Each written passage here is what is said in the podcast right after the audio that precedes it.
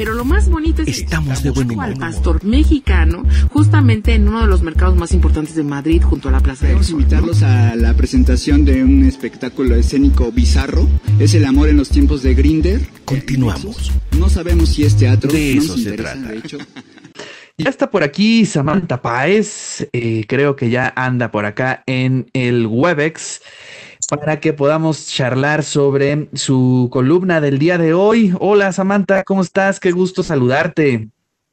Hola, muy bien, este, aquí con un poco de frío, pero yo creo que en cuanto salga se sentirá el calorcito. Un cafecito. Sí, justo. ¿Qué nos traes para el día de hoy, Samantha? A ver, platícanos. Mm, Voy a hablar del tema de la alerta de género y todo esto que se ha planteado sobre las reducciones y que siempre sí y que siempre no del presupuesto. Les voy a compartir mi pantalla. A ver. Sí, adelante. Chance. Acá está. Me gustaría empezar hablando de qué es la alerta de género, ¿no? O sea, sé que es un concepto que hemos escuchado, yo sé que aquí en Radio WAP han tenido muchos conversatorios al respecto, pero quizá la audiencia todavía no le entra muy bien o no tiene mucha claridad de qué es, ¿no? Bueno, pues la alerta de violencia de género es un mecanismo de protección a los derechos de las mujeres. Se, digamos, estipuló a raíz de que se que se creó y se aprobó la Ley General de Acceso a las Mujeres a una Vida Libre de Violencia. En este espacio de Radio App también hablamos, eh, bueno, ustedes hablaron con Marcela Lagarde, ella fue eh, una de las impulsoras de este mecanismo. Bueno, ¿en qué consiste? Son acciones guber- gubernamentales de emergencia para erradicar la violencia feminicida. Hay un otro concepto que también es importante, que es el agravio comparado. Ese es un poquito más difícil, creo que la violencia feminicida sí la podemos tener un poco más en nuestro radar. El agravio comparado es cuando hay una política pública que discrimina o violenta los derechos de las mujeres. Entonces, eh, todo esto se tiene que, que, que medir o que llevar a cabo en un territorio determinado, ¿no? O sea, no podemos decir, eh, pues en México, no, tiene que decirse en para Puebla, para tales municipios, ¿no? Bueno, ¿cuál es el objetivo de la alerta de género? Ha habido eh, muchísimos sectores, eh, desafortunadamente algunas empresas, algunas cámaras empresariales que se han manifestado en contra de la alerta de género porque creen que puede reducir el turismo o que va a traer perjuicios y pues no, la verdad es que es, eh, su objetivo es garantizar la seguridad de las mujeres y niñas, que se cese la violencia, eliminar las desigualdades reproducidas por alguna legislación o política pública. Y también es importante decirlo que si un estado pues es seguro, pues muchísimas más mujeres van a querer venir, ¿no? Claro. Entonces, bueno, y, y de todos lados.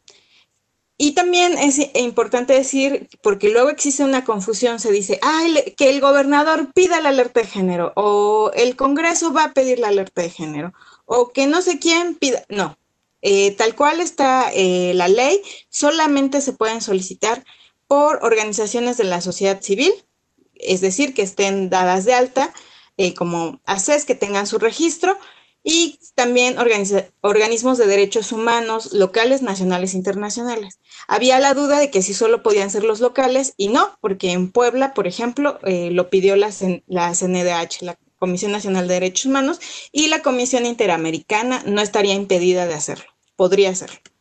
Em, ¿Qué pasó en Puebla? Bueno, fue una declaratoria atípica, es decir, eh, fue un proceso pues un poco extraño porque se hicieron en total seis solicitudes. Se han hecho seis solicitudes de alerta de géneros que se han agrupado en dos procesos distintos. Cuatro eh, organizaciones de la sociedad civil la han pedido. eh, una, como ya les decía, la pidió la, Comisión Nacional de Derechos Humanos y una más, la Comisión Estatal de Derechos Humanos. Y bueno, también eh, hubo un juicio de amparo eh, que al final fue en contra de una decisión que fue del 7 de julio de 2017, donde no se decretó la alerta de género. Entonces, todo esto, estas seis solicitudes, más el juicio de amparo, se agruparon eh, eh, en un solo proceso que es tal cual la declaratoria del 8 de abril de 2019. Como les decía, se tiene que decretar para un territorio muy específico y por medidas muy particulares. En este caso se decretó por los delitos de feminicidio, desaparición de mujeres, trata de personas en 50 municipios de la entidad, ¿no? Eh, con esta declaratoria, el gobierno estatal está obliga se, se vio obligado a cumplir con varias medidas en un lapso de seis meses. ¿Por qué seis meses? Porque en la declaratoria dice que se tienen seis meses. Eh, son 16, 17 eh, medidas de prevención, 11 medidas de seguridad, 17 medidas de justicia y reparación. Ok. Ay, no sé por qué no va. Ah, ya está. ¿De qué van las medidas? En un resumen, eh, es importante decir que las medidas es, en primer lugar, enviar un mensaje de cero tolerancia a las mujeres, eh, a las conductas de violencia en contra de mujeres y niñas. Quizá vimos eh, esa campaña que circuló, eh, estuvo en radio, en televisión, en espectaculares. Eso era una de las medidas que se pidió. Establecer un programa de trabajo para el cumplimiento de esto. Hay una página de internet, la puedo poner después o la comparto en mis redes sociales donde ahí se ponen todas las medidas. Las 45 medidas de las que ya les había dicho, de asignar recursos presupuestales necesarios para enfrentar la alerta de género. De ahí viene como todo esto que vamos a hablar un poco más adelante. Rendir un informe eh, que ya se presentó, tengo entendido, en octubre del año pasado, conformar un grupo interinstitucional y multidisciplinario. De hecho, hay una académica de la UAP que forma parte de ese grupo y también este, informar a los municipios, a las otras este, poderes, porque la CONAVIN avisa directamente a la Secretaría de Gobernación, o sea, al Ejecutivo. Entonces, tiene que avisar el Ejecutivo a los otros poderes y a los otros municipios de la solicitud, digo, de la declaratoria. Y también eh, transparentar todo. En esa página de Internet también vienen cuestiones de transparencia. ¿Por qué hubo una reducción presupuestaria? Bueno, pues después de la pandemia, pues sabemos que se vivieron o se viven momentos muy difíciles, sobre todo en el sector salud, y muchas eh, de los dineros se están asignando, se están redirigiendo a esos sectores de salud. Eh, ha pasado que, sobre todo programas eh, que tienen que ver con los derechos de las mujeres para enfrentar las violencias que vivimos, han sido redireccionados a salud. Entonces, el pasado 20 9 de junio, la CONAVIN informó de una reducción presupuestaria para las medidas de la alerta de género en ocho estados. México, Veracruz, Nuevo León, Ciudad de México, Puebla, Jalisco, Nayarit y Zacatecas. Puebla tenía, eh, digamos así, presupuestado para eh, la alerta de género de fondos federales 6.7 millones de pesos. Y luego se informó que la reducción sería total, es decir, no recibirían un solo peso. Esto sí afecta, pero también es importante decir que eh, ya ayer la Secretaría de Gobernación dijo que no va a haber tal reducción, que en verdad este, se van a destinar esos fondos, pero es importante saber por qué es importante destinar recursos. Todas las medidas que les dije implican recursos, porque son capacitaciones, porque son este, construcciones, o sea, se va a construir una casa de convivencia familiar. Yo no sé cuál ha sido el avance, pero es una de las medidas.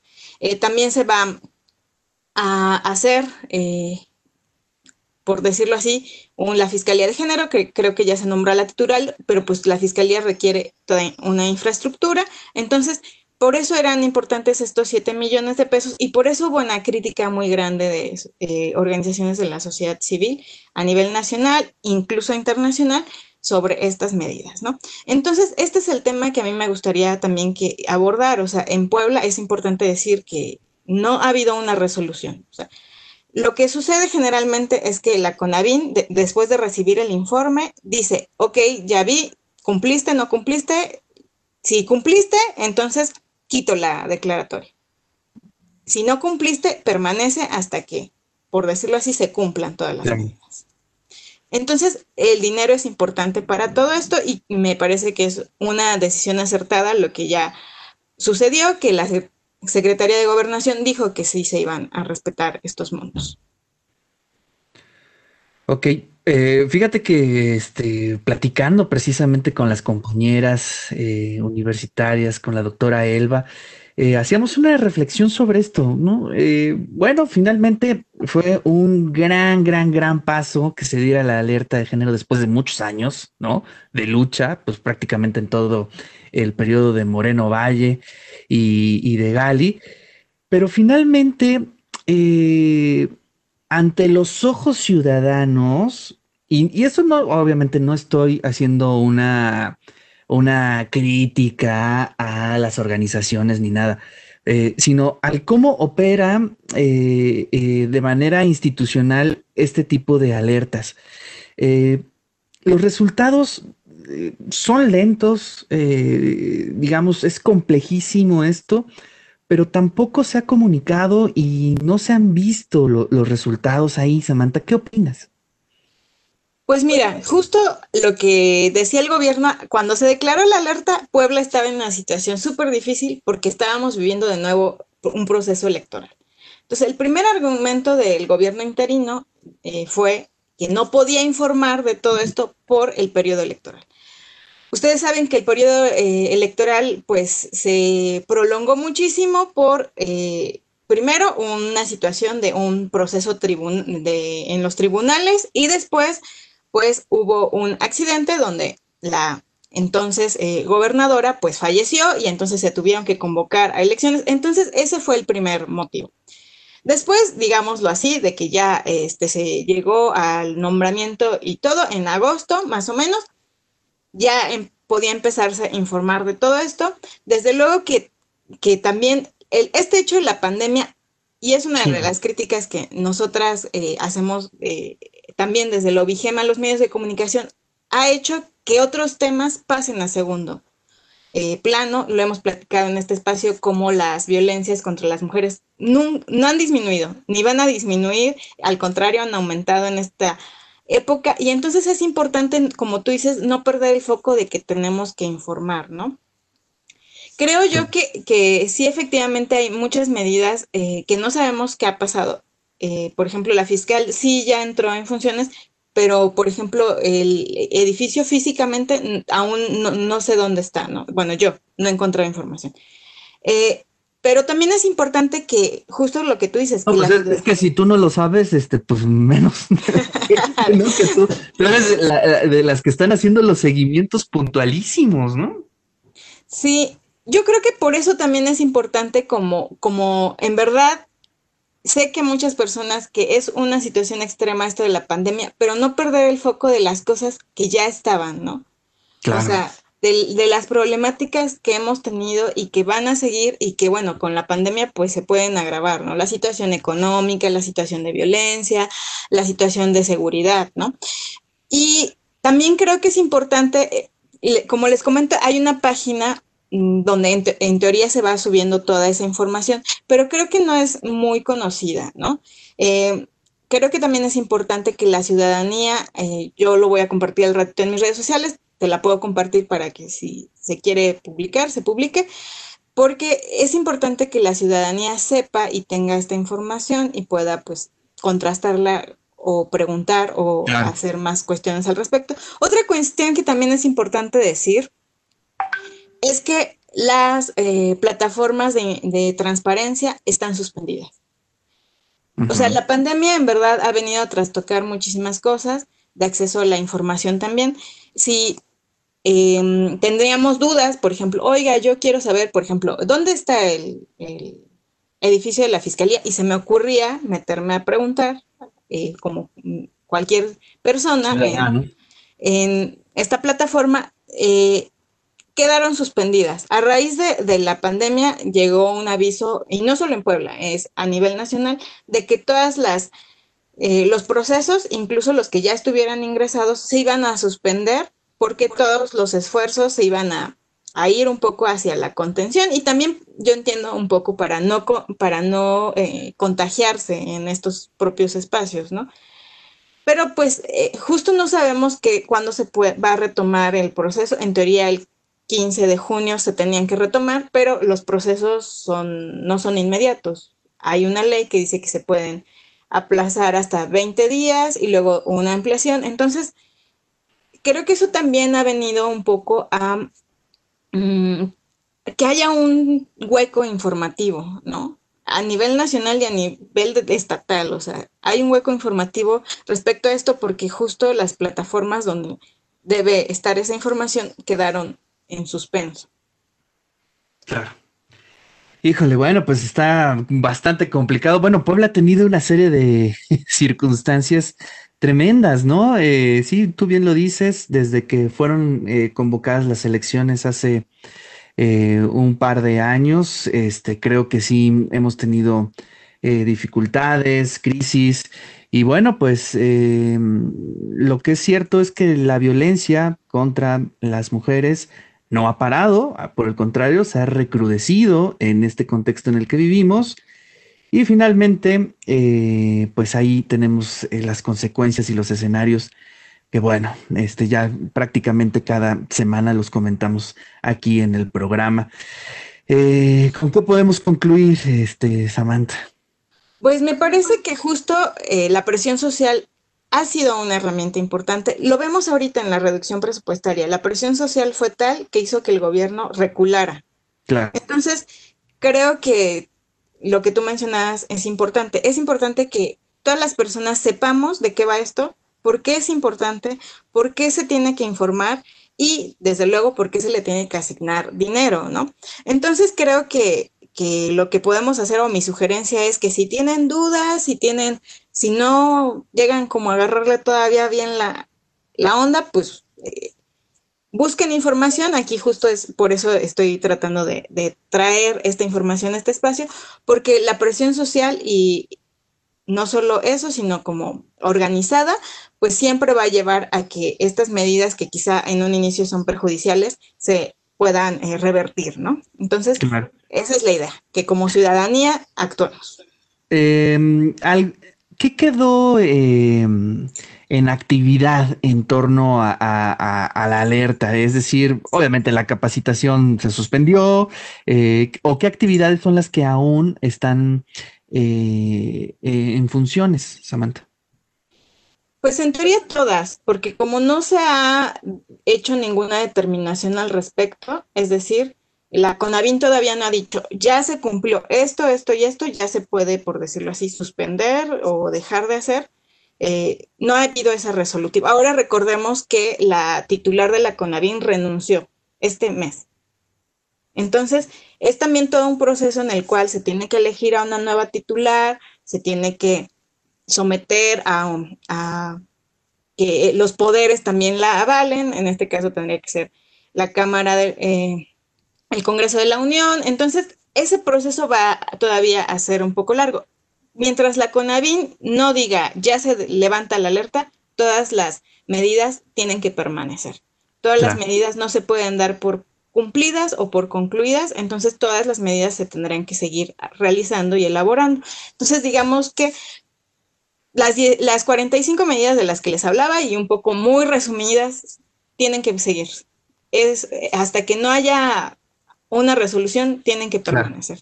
Y muchas de ellas sí hablan de algo, de acciones permanentes, ¿no? O sea, la fiscalía no puede estar un año y luego quitarse, sino tendrá que continuar. Ok. Bueno, pues nos compartes eh, ahorita en unos minutos la página para que podamos hacerle el seguimiento del que nos hablabas.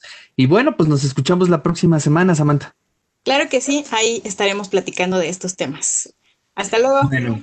Pues ahí está la columna de Samantha Páez que cada semana está con nosotros. Pues ella tocando temas de mm, violencia, violencia digital, violencia contra las mujeres. Y recuerden que ella es de la Dirección de Análisis de la Violencia de Género, Mediático y Digital del Consejo Ciudadano de Seguridad y Justicia del Estado de Puebla. Así es que vamos a esperar a que nos comparta esta página para hacérselas llegar también de la misma forma. Y bueno, recuerden que estamos haciendo llegar este cuento de Roberto Bolaño, si usted lo quiere, solamente nos escribe al 22 25 54 6163, 22 25 54 6163 para que se lo pueda hacer llegar por el WhatsApp o en el Twitter arroba Ricardo Cartas o también en el Facebook en cualquiera de las plataformas que están a disposición aquí en Radio Web. Vamos a hacer un corte, el corte de el primer de la primera hora. Vamos a escuchar otra rola de los vikingos del norte y regresamos aquí al de eso se trata.